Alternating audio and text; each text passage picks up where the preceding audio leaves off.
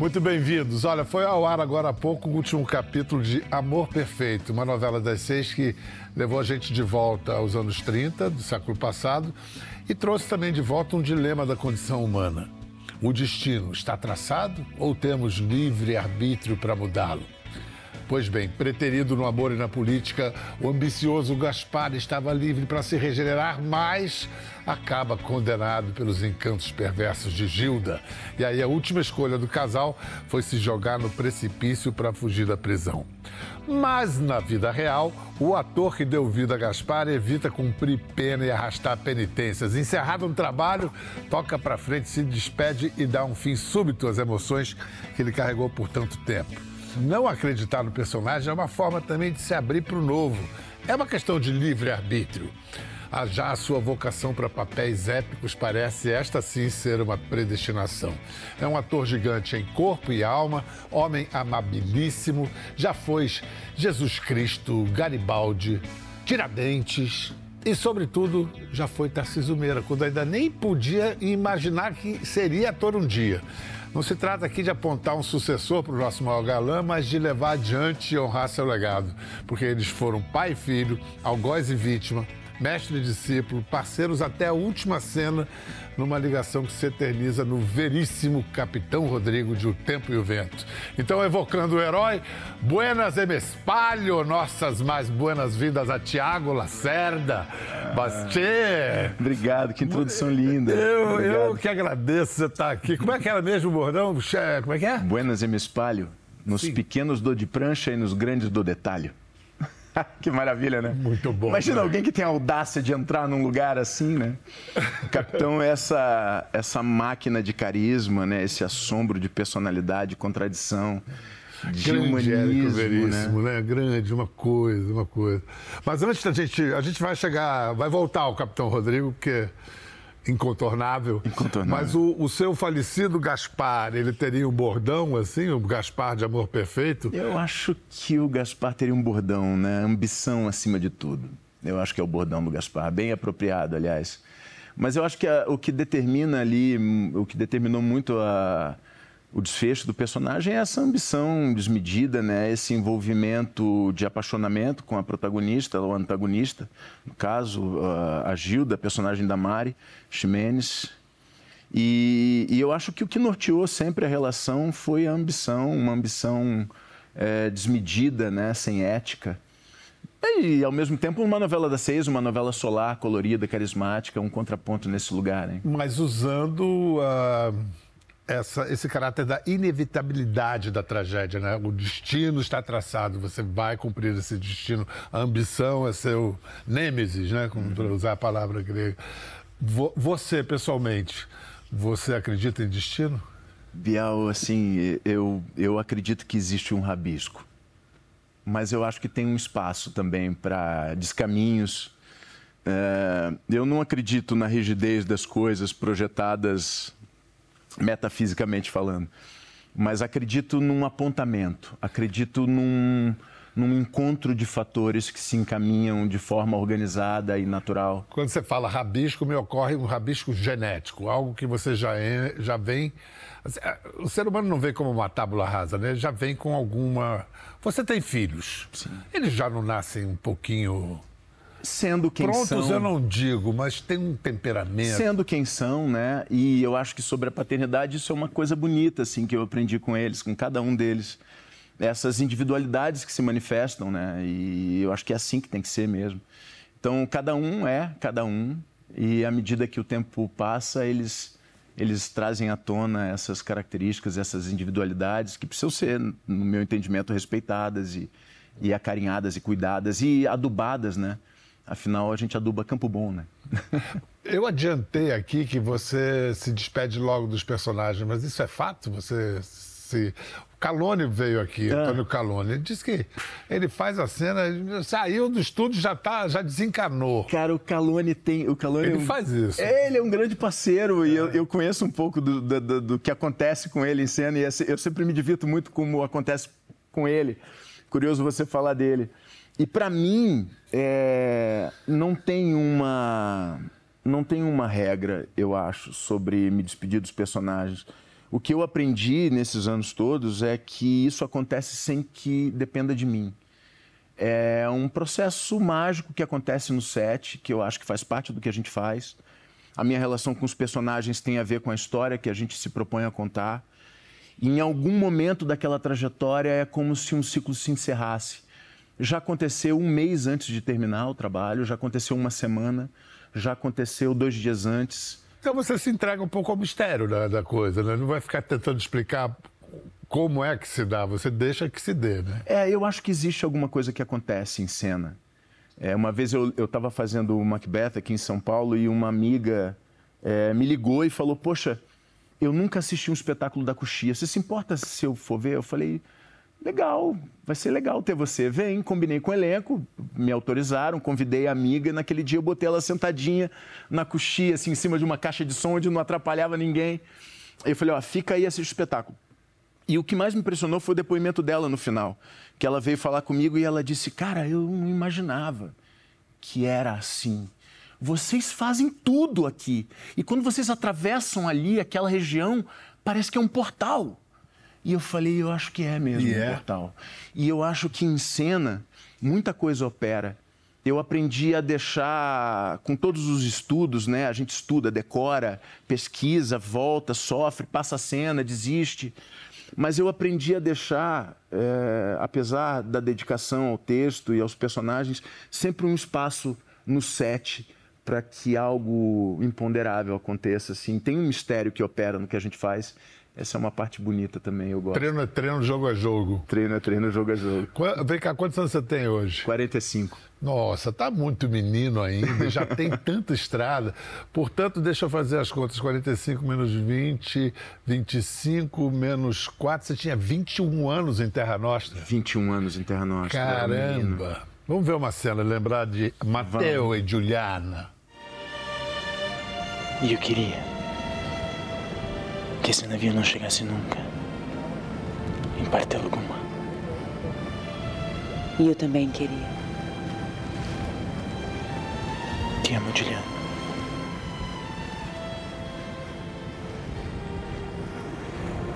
Ha fatto i minuti che ci conosciamo, Matteo.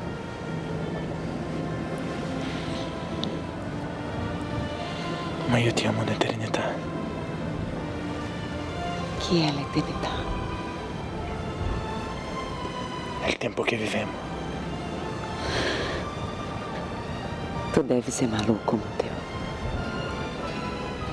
Non ero.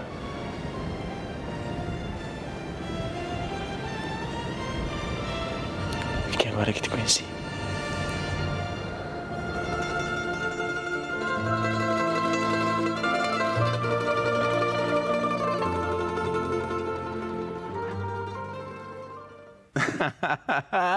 Que maravilha. Que lindo. Que né? mulher linda, né? Que Nossa. casal bonito, jovem. Que homem lindo e que mulher bonita. Né? é, e até hoje as pessoas te identificam como o cara da Terra Muito, muito. Eu, é impressionante. Ao longo de todo o planeta, né? Assim, para onde eu vou, eu encontro alguém que viu Terra Nostra. A Itália reprisou muitas vezes, né? Eu fiz uma tarde de autógrafo em Zagreb por causa de Terra Nostra, Vial. Imagina uma fila que dava volta no quarteirão de um shopping em Zagreb. E eu me lembro que foi engraçado porque eu tinha 21 anos, era muito jovem, tudo muito no início. Terra Nostra, eu, eu sempre tive consciência de que era a oportunidade da minha carreira, eu precisava me dedicar àquilo com afinco de quem realmente queria conquistar um espaço e, e poder contar boas histórias. E logo depois que estreia Terra Nostra, eu fiz, eh, que termina Terra Nostra, eu fiz uma minissérie chamava Aquarela do Brasil.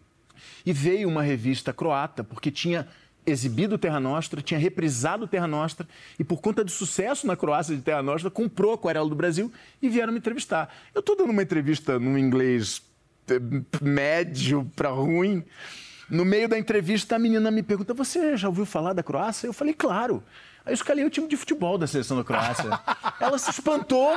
Aí eu falei: não, não, não acabou, não. Eu escalei o time de basquete da Croácia, que tinha lá o. Kikanovic. O, o, é, não, antes, lá o, o Kukoc. É, Kukoc, ah, claro. E lá o. É. O... o que matava Ai, tudo, cara. Cracaço de bola, é, imenso. E naquela época eu tinha tudo na ponta da língua, porque eu fui atleta, sou atleta. Ela caiu da cadeira passou a mão no telefone, começou um gringuês ali, ela falou, quer conhecer a Croácia em fevereiro? Eu falei, claro, posso levar dois amigos, ela, vambora. Eu fui para a Croácia. Um país lindo. Um país lindo. E o que era e que impressionante... tinha saído da guerra há pouco tempo, quer dizer, tinha se tornado independente, tinha menos de 10 anos. Muito pouco tempo. É? E eu cheguei a pegar as ruínas em Dubrovnik, né? Daquele louco que botava os canhões em cima daquela montanha e ficava atirando na cidade do século VIII. Né? Um negócio atroz e tal. E em Dubrovnik, eu tive o maior, uma das maiores emoções da minha carreira, porque é como se as coisas fossem fazendo sentido, né? E você se pegar sendo um instrumento de levar o Brasil para um lugar tão distante e com tantas afinidades, mas misterioso. Eu entrei num. Eu tinha uma sexta-feira que eu tinha uma folga no final do dia, e aí enchi o saco daquela coisa de protocolo, de segurança, não sei. E aí dei um perdido na, no pessoal da equipe da, da, da, da revista e fui num pub que tinha no centro de Dubrovnik Velho ali. Um pubzinho que eu tinha visto, eu falei, ah, vou tomar uma cerveja. Aí entrei no pub, quando eu entrei no pub, estava lotado, era um quartinho pequeno, tinha uma jazz band no canto assim, tocando um som que era incrível e estava cheio, as pessoas ouvindo aquela música, aquele jazz e tal. Quando eu entrei, a banda parou e começou a tocar Aquarela do Brasil. que lindo! E eu comecei, entrei chorando, lindo, eu entrei cara. chorando no pub, eu falei, cara, que profissão linda eu tenho, né? Poder levar o Brasil um pouco para mais perto de tanta gente tão gente, distante. olha, e olha só, onde que é a sua... Porque, tudo bem, foi a dramaturgia, foi o seu talento de ator, mas foi a sua paixão pelo esporte que deu essa... O esporte te preparou, de alguma maneira, para a carreira de ator? Ah, eu acho que sim, acho não, tenho certeza, né? A gente sabe, você sabe também a importância que o esporte tem na formação é, de um indivíduo e eu aprendi muita coisa nas piscinas, né? Naquela Por exemplo, rotina assim, de disciplina. A disciplina é, no, no, esporte e no teatro se equivale, talvez, o teatro até mais radical. Mas. E a coisa de entrar em cena, do pois é, nervoso? É, pois é, eu acho que isso foi uma, uma, uma, coisa muito evidente que aconteceu comigo na véspera da minha estreia no teatro. Eu já tinha começado minha carreira na TV faço parte de uma geração que já era possível começar a carreira pela TV com mais frequência. E quando eu decidi aprender o meu ofício, eu cheguei à conclusão de que eu precisava fazer teatro. E eu fui estrear a minha peça. E durante. Qual era a peça? Chamava O Círculo das Luzes, a direção do Ulisses Cruz, Pedro Paulo Rangel, um elenco lindo. Timaço. Timaço, lindo. E aí eu me lembro que eu ficava me perguntando se eu não ia ficar mais nervoso porque eu achava que aquilo era um absurdo. Eu fui fazer teatro porque eu queria ser gerente de banco e minha questão era a timidez. Você, Sempre foi a minha timidez. Você queria ser gerente de banco e queria ganhar mais desenvoltura Eu queria conseguir lidar com as pessoas, lidar com o público. Eu falei, não, vou. E fui para o teatro e tal. Mas fazer... seria um gerente de banco muito diferente. O cara vai procurar teatro para ser bom gerente de banco. Você não ia ser gerente de banco. talvez fosse um péssimo ou talvez fosse um grande. Uhum. Mas a verdade é que a minha timidez sempre foi uma questão. E o esporte é, essa, essa coisa de superar esse desafio, né? O esporte, eu me lembro de uma sensação física do banco de controle, né? Que é aquele momento anterior à prova. Né? E essa coisa do esporte em competição te dá, né? E, e eu me lembro que, eu me lembro que na, na coxia eu estava ali diante daquele, daquela caixa mágica, um público imenso na minha frente, um desafio é, que eu jamais pensei que fosse me propor, entrar em cena, era impensável. E você estava tranquilo? E eu estava... Uh, eu estava consciente da, da, minha, da minha situação. Eu não estava é, em pânico, eu não estava nervoso para além do que seria razoável. Eu me lembro que no vestibular foi a mesma coisa. Eu fui prestar as minhas provas no vestibular e eu fiz as provas relativamente tranquilo. Eu acho que tem uma coisa: a respiração. Porque o, o, nadador, ele, ele passa a ter um, uma consciência de seu diafragma, de Sim. sua respiração, e que na hora do, do nervosismo, da, de entrar em cena, manter Sim. a respiração. Né? Sim, a gente, acaba, a gente acaba se dando conta de que o material é usado de outra maneira, né? Quando eu fui fazer teatro e eu tive que trabalhar todo o meu material vocal, as aulas de canto, as aulas de voz que eu tive, corpo e tudo mais, foi muito mais um processo de encaixar o meu material vocal no meu trabalho, no meu ofício, porque eu tinha que fazer. Esse material era trabalhado de uma outra forma no esporte, né? Mas a piscina me deu muita estrutura, então eu tinha material para trabalhar e uso isso em cena, uso isso com os meus personagens e, e me ajudou muito essa condição do atleta, né?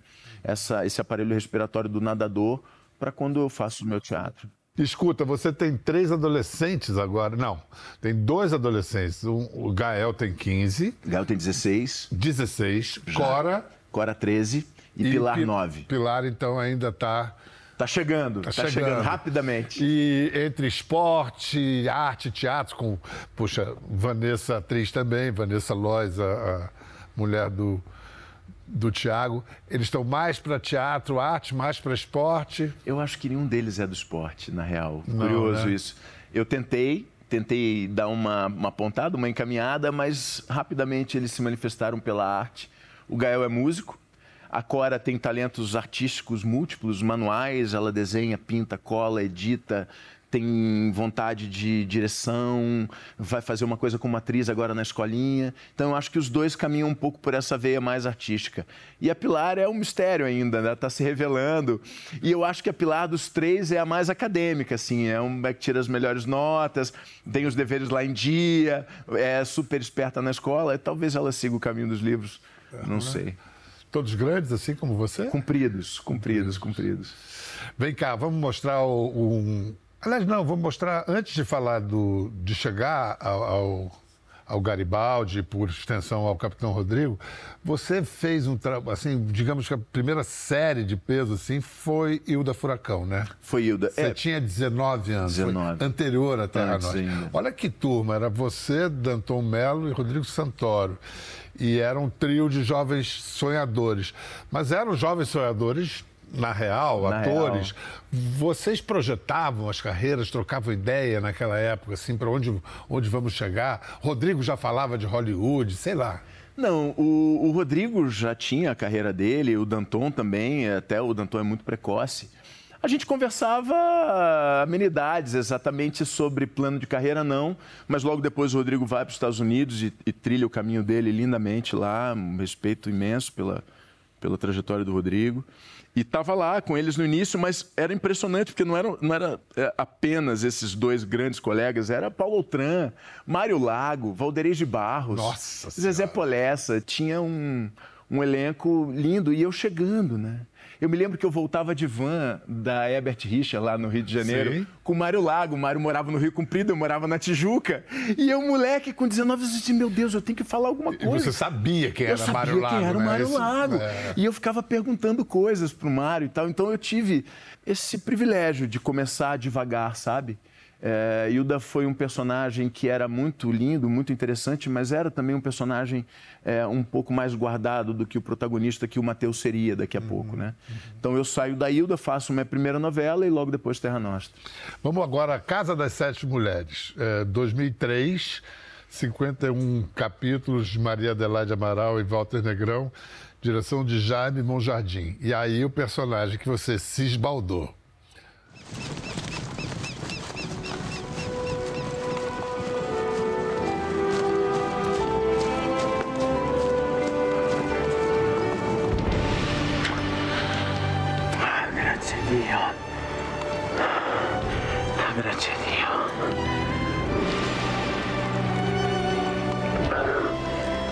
Pensei que não fosse ver vocês dois de novo. Agradeço ao Gavião. Foi ele quem salvou a vida do nosso filho.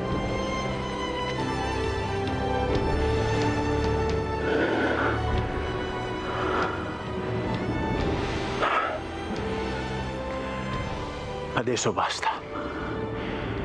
Basta. Non posso mais arriscar a tua vita e a vita do nosso filho.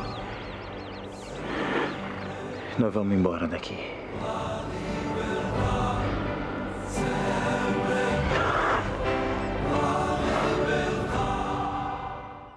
Garibaldi já era um personagem que você. Era, era. Buscava.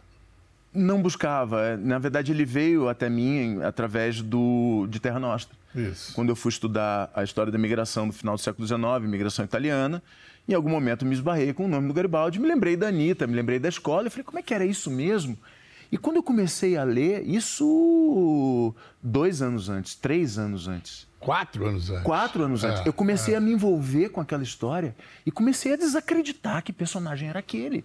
Porque a gente também passa é, muito passando por esses personagens né, na nossa história de escola, escolar e tal.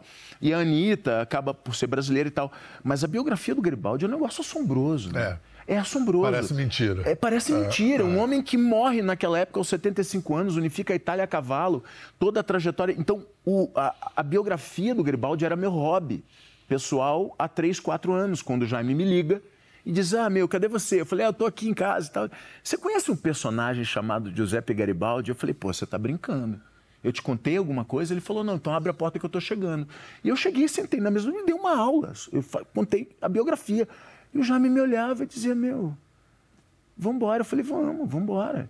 E, e, e, era uma responsabilidade imensa, porque eu tinha o meu Garibaldi eu tinha o meu imaginário de tudo que eu tinha lido, de tudo que eu tinha estudado, que não era o Garibaldi biográfico. Tampouco era o Garibaldi da Maria Adelaide Amaral, uhum. que tampouco era o Garibaldi do romance da Letícia Wechowski, e tampouco era o Garibaldi do Jaime. Então tinha uma negociação né, que a gente tem que fazer para contar a história né, através de tanta ótica. E, ao mesmo tempo, eu tinha uma responsabilidade com a biografia. Assim, a minha ideia era sempre cuidar de trazer essa biografia da maneira mais limpa possível. Resultou. Resultou muito bem. Eu adoro, eu tenho, eu e, tenho muita saudade. E aí eu acho que ficou claro para você essa vocação para personagens épicos, né? Você. Não sei se. Uh... Eu acho que o Garibaldi foi um. Foi um prenúncio, assim. Eu, nessa época, eu comecei a me perguntar qual era a minha relação exatamente com esses personagens históricos, épicos, românticos, né? E é uma relação, é uma relação cívica? É uma relação consciente. Eu acho que eu tenho, um, eu tenho uma disponibilidade diferente para os personagens biográficos. Você gosta de história? Gosto de gosta história. de história do Brasil. E gosto de estudar isso tudo. Todo o processo de pesquisa, todo o processo de preparação me interessa muito, sempre me interessou. Então eu acho que esses personagens vieram não à toa, né? Talvez um tenha me levado ao, ao próximo e a maneira como eu fui me envolvendo foi trazendo talvez aí uma etiqueta de ator desse tipo de personagem, ator épico ou sei lá o quê. Vamos lá. O Pedro Motagueiros, fazendo a pesquisa e conversando com você para esse programa, ele percebeu um monte de coincidências entre a sua trajetória de Tarcísio. Uma delas, essa vocação, né? Esse ator, como se diz em, em inglês, maior que a vida, né? Para personagens maior que a vida. Qual é a história da professora de matemática que anunciou isso antes de você saber? Cara, isso é muito doido. Porque Tia Cristina. Tia Cristina. Uma professora inesquecível, todos nós temos. Ela foi uma grande é, companhia, assim, eu tinha 7, 8 anos de idade. E ela sete. sempre me chamou de Tarcísio Meira. Com sete, sete anos? Sete anos. Eu sentadinho na carteira da, do, do primeiro ano primário. E ela fazia chamada, chegava no meu nome, ela dizia Tarcísio Meira, e eu tinha que levantar a mão. Era uma brincadeira, e eu não sabia, né? Jovem. Eu tinha, nessa época mais ou menos, era a altura do Tempo e o Vento, né? Do Rodrigo do Tarcísio. Isso, era 85. 5, 85. Olha aí. Eu tinha 7, 8 anos com a, com a Cristina. Ela, influenciada pela, provavelmente pelo personagem, reproduzia isso de uma forma quase premonitória. E, claro, eh, era engraçado. Que Era coisa divertido, maluca. coisa maluca, né? Anos depois eu estreio, começo a minha carreira, imediatamente as pessoas fazem algum tipo de associação, uma coisa que aconteceu de forma até meio surpreendente, assim, não, é, né? até eu ler a primeira comparação, nunca né, ah, vou seguir esses passos. É claro que o Tarcísio sempre foi uma referência para todos nós. Para todos, é. Mas um, eu começo a minha carreira e começa a ter esse papo. E um papo que eu nunca, eu sempre, né, aquela coisa, não, não, não, peraí, é, calma lá. É um pouco é, claro, perigoso. Mas ele segue o papo. O papo segue e os personagens vêm se sucedendo. E eu encontro o Tarcísio para fazer meu primeiro trabalho com ele. É uma novela do Maneco, que a gente fazia pai e filho. E nessa altura, se eu não me engano, eu posso estar muito enganado, mas nessa altura a gente estabeleceu uma conexão muito bonita, de muito carinho, muito respeito, a maneira como ele me acolheu, a maneira como a gente dava risada dessas coisas todas. A gente brincava com isso de um jeito meio ampassam, mas a gente brincava. O Tarcísio era um cara muito muito, muito ereto, né, no ambiente de trabalho, era um cara muito íntegro, assim, então não tinha muitas intimidades, É. mas tinha bem querer, tinha respeito, tinha carinho. Super. E eu me lembro que eu saio dessa, desse camarim, eu estava no camarim quando o Jaime me ligou para fazer o convite do, do Tempo e o Vento. E quando eu volto, o Tarcísio estava lá. A primeira pessoa humana que eu encontrei quando eu saí da sala do Jaime foi o Tarcísio. Aí você falou pra ele, Eu, naturalmente. eu, eu parei, eu entrei no camarim, ele estava sentadinho lendo. E eu falei, meu Deus, não é, não é possível que é à toa, que é a primeira pessoa que eu encontro. E aí eu olhei para ele e falei, pô, será que eu falo alguma coisa? Você fica sempre assim, né? Será que tem ciúme? Eu nunca passei exatamente por isso. Já com Garibaldi, já. A gente tem um pouquinho de ciúme, né? Dos personagens. Mas eu falei, eu falei, claro que eu tenho que falar com ele, né? Rapidamente eu deixei a dúvida de lado, sentei do lado dele e falei, Tarcísio, preciso te contar uma coisa. É, ele parou de ler, o que, que houve? O que, que aconteceu? Eu falei, pô, acabaram de me convidar para fazer o Tempo e o Vento, para fazer o Capitão Rodrigo. Aí ele deu uma pausa épica. Um silêncio tomou conta do camarim. Aí ele virou para mim e disse: Você vai fazer muito bem. Você vai fazer muito bem, você está na idade de fazer. E aí a gente começou a conversar, ele me contou das angústias dele, de como foi o processo. Mas a minha conexão com o Tarcísio, cara, passa por lugares, como a gente falava no início, né? Talvez exista aí um, um croqui Ou, ou, ou a posteriori, a gente vai e amarra os fios Talvez faça sentido depois, É, amarra né? os fios soltos dessa vida. Vamos ver a mesma cena com o Tarcísio e com você. A mesma cena da, de Capitão Rodrigo. Buenas, me espalho. Os pequenos no de prancha e os grandes no de talho. Os de. Aqui dentro não. Lá fora, lá fora! Como doce, amigo. Não sou de briga, mas não costumo aguentar desaforo. Ô bicho bom. Como é que é? Essa briga sai ou não sai? Não sai. Buenas, me espalho. Os pequenos do de prancha e nos grandes do detalhe. Pois de. Como doce comigo, companheira. Eu não sou de briga. Mas não costumo levar desaforo. Ô, oh, bicho bom. E essa sai ou não sai? Não sai. Maravilhoso. Maravilhoso. E você tá fazendo uma homenagem ali ao Tarcísio. O É, é, não poderia deixar de ser, eu acho. que, que você. Eu. É tudo isso, né, que a gente estava falando e. É mais um desses privilégios que eu acho que a minha profissão oferece, assim, a chance da gente é, se conectar, né, com, com o que já aconteceu e talvez é, devolver isso de uma outra forma. É, eu não sabia exatamente como ia ser, né, o personagem, como ia ser o meu processo com o filme. É, é, tudo isso acontece três anos antes da gente começar a filmar. Mas eu sabia que eu queria fazer uma homenagem para o Tarcísio desde o início. E eu acho que aquela conversa do camarim também foi um pouco isso, assim. Acho que foi ali que me ocorreu de, de alguma forma. E eu escolhi a caracterização, eu escolhi manter um pouco o layout, né? O bigode com um pouco de cavanhaque, o cabelo um pouco daquele jeito ali. E o sorriso do Tarcísio. Isso que eu ia dizer, o sor... Eu sabia que o sorriso do capitão era um recurso do Tarcísio. O Tarcísio usava muito bem a luz que ele emanava quando ele. É um quando ele- sorriso de dentes cerrados. É, um sorriso. e, e uma energia muito potente, sabe, de, de captura de atenção, assim. Eu, eu queria, de alguma forma, trazer um pouco dessa potência eh, de energia pelo, pelo, pelo sorriso, pela luminosidade do, do capitão. E trouxe. Olha só, mais uma coincidência. A despedida de vocês. Mas acredite em seu pai. Eu fiz o que pude. Fez, meu pai. O senhor fez muito. Pensemos que o tempo arrefece as mágoas. Que elas vão diminuir em benefício dos Williamson. Eu tenho certeza que estaremos juntos no futuro e espero que em circunstâncias mais felizes.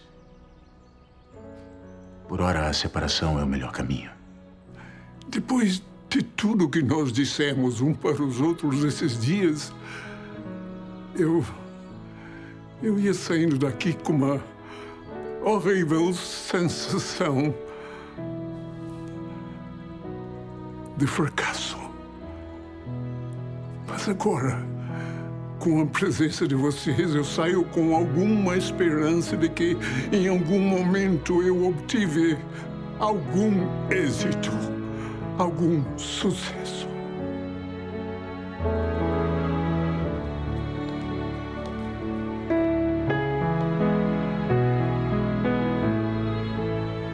Até breve, pai.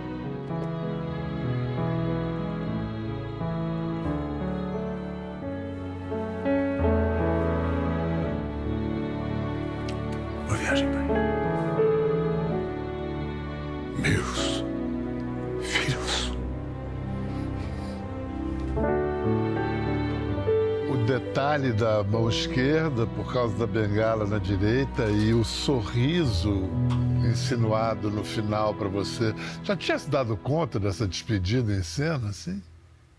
Não, eu não imaginava que essa podia ser a nossa última cena, mas era, era uma despedida muito simbólica. É, eu tinha consciência da, da beleza da cena entre nós dois, né? Mas vendo agora, é, eu acho que eu lembrei um pouquinho dessa consciência, assim. Tem um- uma troca entre nós, é muito, muito bacana. É, Até breve, companheiro. Até breve. Não, e é o que uma, uma coisa que a Fernandona fala sempre, essa família do teatro, a família do, em que um ator do século XXI dialoga com um ator do século XVI, você está levando a tocha que Tarcísio levou, é muito bonito. Agora vamos fazer um rápido intervalo e vamos mostrar, depois dos comerciais, um personagem que o Thiago, eu sei que ele está de olho, é um ícone da Revolução Cubana. Mas antes vamos aos comerciais, porque há que vender sempre, sem perder a ternura jamais. Jamás. Bem-vindos de volta à nossa conversa com o Tiago Lacerda, que agora vai ter que me explicar por que o desejo de fazer Che Guevara. Artístico ou ideológico? Ah, eu acho que é um pouco ideológico, um pouco artístico, um pouco histórico, mas um pouco também nessa pegada dos personagens épicos, Pois dos, é, dos, pois é. dos heróis, dos anti-heróis, dos, desses, dessas figuras lendárias, biográficas, né? Mas é muito mais uma, uma brincadeira pessoal de dizer que eu vou um dia fazer o, o Thier do que propriamente um plano, né? É, O Gael Garcia Bernal fez no filme do Valtinho. Lindamente, do Valtinho. Tem o, o Benício Del Toro também no filme do Soderbergh, que é, que é incrível. Mas, mas a gente pediu um deepfake do Bruno Sartori para ver como é que você ficaria de Ah, Che. é? Olha, Olha aí, olha aí. Ai, ai. Você sabe que essa foto é feita pelo Corda, né? Isso. O fotógrafo da Revolução. Sim, sim. E eu conheci anos depois em São Paulo. Bom, primeiro é o seguinte: por que o, o Che Guevara? Sentado em cena fazendo o Garibaldi. Uma mesa que tinha todo o elenco, tinha a Eliane Jardine, tinha a, a Jandira Martini, tinha a, a Nívia Maria e tinha a Beth Mendes. A gente fazendo uma cena que era a chegada do Garibaldi na história e ele contando as aventuras que ele passou para chegar ali, a, a passagem pelo Uruguai, os carbonários que foram eh, dissipados lá na, na tentativa de unificação da Itália e tal. E a Beth, um dia, nessa cena, num kill, num intervalo de take de um pro outro, ela virou para mim e falou assim: Nossa, você fazendo esse discurso do Garibaldi me lembrou tanto o Che. Corta, eu fiquei. A Beth, né? Me dizendo Claro, aquilo, que petista, maravilha. A Beth é, maravilhosa, é, com a história dela me falando, pô, você Política. lembrou o Che? Eu É. falei, olha que boa ideia e tal. No dia seguinte, ela não me vem, cara, com uma fita cassete de uma gravação original de um, de um discurso dele em Sierra Maestra. Ela me entrega aqui, eu falei, Beth, é a voz do cara, né? A gente ainda conseguiu ouvir fita cassete, né, e tal. Então- Mas aí eu acho que o Che talvez tenha um pouco a partir dessa história. Será o seu futuro. Isso aqui é inspirado na foto do Corda, ele está no funeral de um, de um companheiro, né? E aí pegou essa cena para sempre. Olha, Thiago, sempre bom estar com você. Muito obrigado. Querido, Parabéns prazer. pelo Gaspar e esperamos aí os próximos capítulos, os próximos heróis. É, a gente tem, né? No teatro teve o Hamlet, Macbeth, Jesus, Tiradentes. Eu tenho um rol de personagens que Você me está dando um tempo agora ou o que, que vem por aí? Não, acho que agora o plano é. A pandemia, além de tanto impacto na vida de todos nós, né, trouxe algumas coisas. Me trouxe uma adaptação da Peste do Camus. Opa! É, que eu adaptei com o Ron Daniels, que é o meu diretor desse estudo que a gente tem com Shakespeare, já são 12 anos no Sim, teatro sim, com sim. Shakespeare. E o Ron me propôs da gente adaptar o, o Camus durante a pandemia. Ele adaptou, eu colaborei. E a gente está com o monólogo pronto. E eu tô todo me tremendo, né? Vou ter que me lembrar do banco de controle de novo para seguir adiante. Mas o monólogo A Peste é um projeto que provavelmente vai acontecer, a gente quer muito fazer. Tem um projeto de dirigir meu primeiro filme também, que é uma coisa que está que tá acontecendo, que está se organizando. Muita coisa acontecendo. Temos um, um 2024 aí bastante promissor. De então. desafios e de cordas bambas. É isso Como aí. tem que ser. Obrigado, Tiagão. Beijo, querido. Obrigado você. Foi um prazer. Fique de olho, tá? A peste vem aí. Esse é uma peste que vai fazer a peste e agora dirigindo também. Obrigadão. Até a próxima. Valeu. Quer ver mais? Entre no Globoplay.